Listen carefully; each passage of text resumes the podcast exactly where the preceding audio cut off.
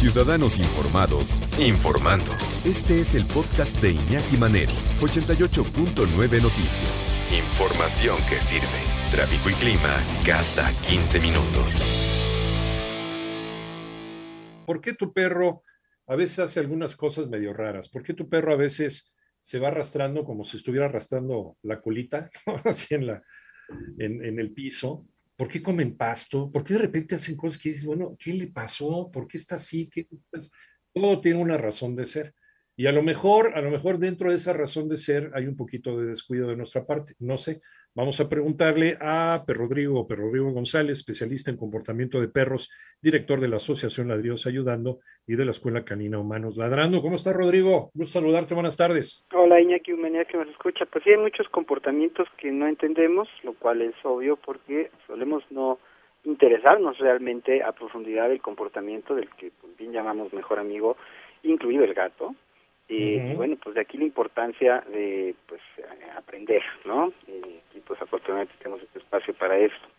Mira, yo creo que uno de los puntos muy importantes y que me suelen preguntar es, por ejemplo, sobre la coprofagia. Entiéndase esto como un perro comiéndose heces propias, eh, su propia especie o incluso eh, humanas, ¿no? Eh, valdría la pena primero mencionar, por ejemplo, a las hembras cuando tienen cachorros, como también lo hacen, eh, pero esto es a diferencia de un perro adulto, por razón muy natural, que es básicamente este, quitar el olor eh, de, estas heces para evitar que venga un depredador. Esto es una, muy natural.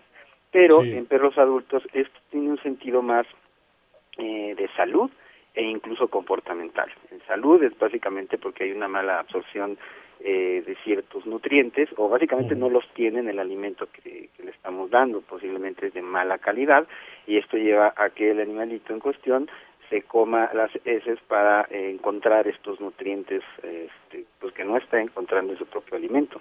Entonces sería muy importante ir al veterinario para hacer un estudio eh, pues en general para entender si esto es la posible razón. La otra puede ser en cuanto a comportamiento, que nuestro animalito esté aburrido, básicamente, y aquí es donde es muy importante, como mencionamos eh, constantemente, el trabajo de enriquecimiento mental, eh, y todo también lo que tiene que ver con su socialización para que tenga su mente ocupada y no eh, tienda a comerse las heces. A mí me ha pasado con algunos perritos aquí en el albergue que en el momento este, en el que son adoptados dejan de tener eh, pues este problema, si lo podemos plantear como un problema, eh, pues porque es muy desagradable que el animalito esté comiendo las heces y luego tienen a dar un beso y huele a popón. Entonces habría que verlo por el lado de salud, por el lado comportamental y hay tratamientos este, también específicos con ciertas pastillitas que ayudan a, pues, a lidiar con este problema, a solucionarlo, pero insisto, primero habría que checarlo a nivel salud, veterinario, y después ya ver si esto tiene que ver también con su vida en el día a día. Sí, platicamos sobre el comportamiento, comportamientos, algunos comportamientos que debes saber de tus perros, también de tus gatos, si es que eres primerizo, o a lo mejor si eres muchidizo, ¿no? Porque a lo mejor hay unos que has tenido perros toda tu vida y sigues sin saber por qué hacen lo que hacen. Y, les decía, cuando tienes un animal de compañía, hay que conocerlo, hay que saberlo, hay que saber, eh, eh, pues, de qué se tratan también ellos, ¿no? De qué se trata también su instinto, cómo reaccionan ante ciertos estímulos. No tratar de humanizar al perro, al contrario, meternos nosotros dentro de la cabeza del animal o del gato. Y les decía que una experiencia verdaderamente terrible con, con hámsters. Mi hermano y yo teníamos, cuando éramos chavitos, teníamos hámsters. Entonces decidimos juntarlos porque una hembra y otro era macho. Ya cuando se empezaron a pelear a muerte, ya los, los separamos. Y es que la hembra ya estaba embarazada. Bueno, resulta que este, le pusimos ahí su nidito para que tuviera los bebés y demás. Tuvo a sus bebés hamsters y todos, todos rositas, ya sabes, ¿no? Todos pelones y demás continuamente los estábamos viendo y todos los invitados que llegaban a la casa, llegaban los amiguitos de la escuela, mira los gatos y pum, pum, hasta que un día encontramos un espectáculo verdaderamente de película de terror. La mamá comiéndose a sus hijos. Dios mío, pues sí. Ya después un especialista nos dijo, es que la mamá se estresa tanto que termina comiéndoselos. Y nada más de esa camada nada más sobrevivió uno. Una, una, cosa realmente de pesadilla. Ya después aprendimos, porque todo el mundo que llegaba quería ver a los bebés. Y todo el mundo que llegaba quería ver, hasta que la mamá se estresó y se empezó a comer a sus bebés. no, verdaderamente de pesadilla. Así que por favor es bien importante, cuando tengas un animal de compañía, conócelo primero. Pero Rodrigo González, regresamos contigo, querido amigo.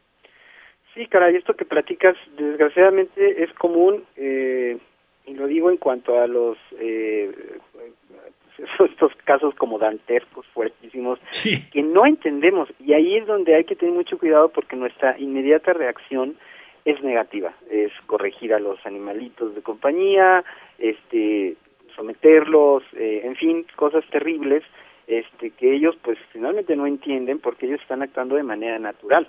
Eh, ya hemos platicado anteriormente también de que lamentablemente se siguen obteniendo hoy en día ya de manera demasiado común, por desgracia, especies que no debemos de tener, incluidos reptiles, e insectos, por ejemplo, ¿no? Y entonces, claro, estos animalitos van a tener una vida muy jodida porque van a estar, pues, en lugares que no son eh, los que les corresponden. Y se convierten básicamente en algo que llama la atención, como en tu caso eran los bebés hámster, que, que ternura, y después pasamos a, pues, bueno, a una tragedia casi casi como Yo todavía tengo pesadillas por eso. Sí, una cosa horrible, pero bueno, eh, se aprende, digamos.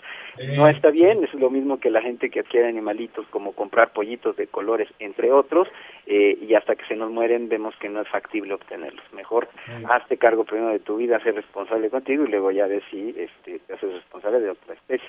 Hablamos de estas actitudes que no entendemos y en su mayoría tienen que ver primero con eh, de salud, como lo es, por ejemplo, un perrito que arrastra el ano y que también a la mayoría de la gente pues, le parece muy desagradable por hacer esta vinculación escatológica. Aquí hay que entender que si esto sucede también hay que ir al veterinario porque puede depender pues, básicamente de cuestiones como infecciones o inflamación en las eh, glándulas anales, eh, a veces también podría ser una cuestión de parásitos, pero bueno, ambos puntos tienen que ver con vamos al veterinario para saber exactamente qué es. El tema de las glándulas anales también es un tema un tanto polémico porque la mayoría de las personas que hacen estética te incluyen en el paquete este exprimir estas bolsas anales que no es necesario si tú le das la actividad que corresponde al perro para salir a la calle y hacer sus necesidades pero como mucha gente ni siquiera lo hace, de aquí que se empiecen a dar este tipo de problemas. Es más eh, común relacionarlo por una cuestión de parásitos, pero de cualquier manera para el perro esto no es agradable y sí es muy importante pues finalmente ir al veterinario para saber qué es lo que está sucediendo primero en cuestiones de salud y después de hacer un análisis de, eh, pues, de cuestiones de comportamiento. Hay o los perros y los gatos comiendo pasto, ¿no? También. Por eso, digo, Se purgan, también parte de su naturaleza. Y luego también nos llama la atención, para mal, ver al animalito vomitando lo que comió y a veces volverse a comer lo que vomitó. Entonces, como no son cosas que nosotros acostumbramos y que vemos mal, eh, volvemos a la cuestión de las correcciones, ¿no? Eh, por ejemplo, ahora que hablamos de la coprofagia, también hay una relación ahí de que cuando tú estás enseñándole al perrito a hacer en las zonas que corresponde, de repente si está haciendo en un lugar que no te parece y lo corriges, por naturaleza el animal se va a comer el excremento porque es una relación inmediata de que esa es esa es esa popó este, al estar ahí va a vincularlo con me van a regañar, entonces mejor me lo como, casi casi que lo desaparezco para que no haya razón de castigo, ¿no? Pero Rodrigo, se nos termina el tiempo, pero como siempre, si quieres le ponemos pausa y seguimos platicando de este tema dentro de 15 días. Pero Rodrigo González, especialista en comportamiento de perros, director de la Asociación Ladrinos Ayudando y de la Escuela Canino Humanos Ladrando. ¿Dónde te encontramos, Rodrigo? Estoy en YouTube como sección 2 con número y en Instagram y Facebook como Ladridos Ayudando 2 con número. Un abrazo, gracias, Pedro Rodrigo. Igualmente, abrazos, ladridos, buen fin de semana. Hasta pronto.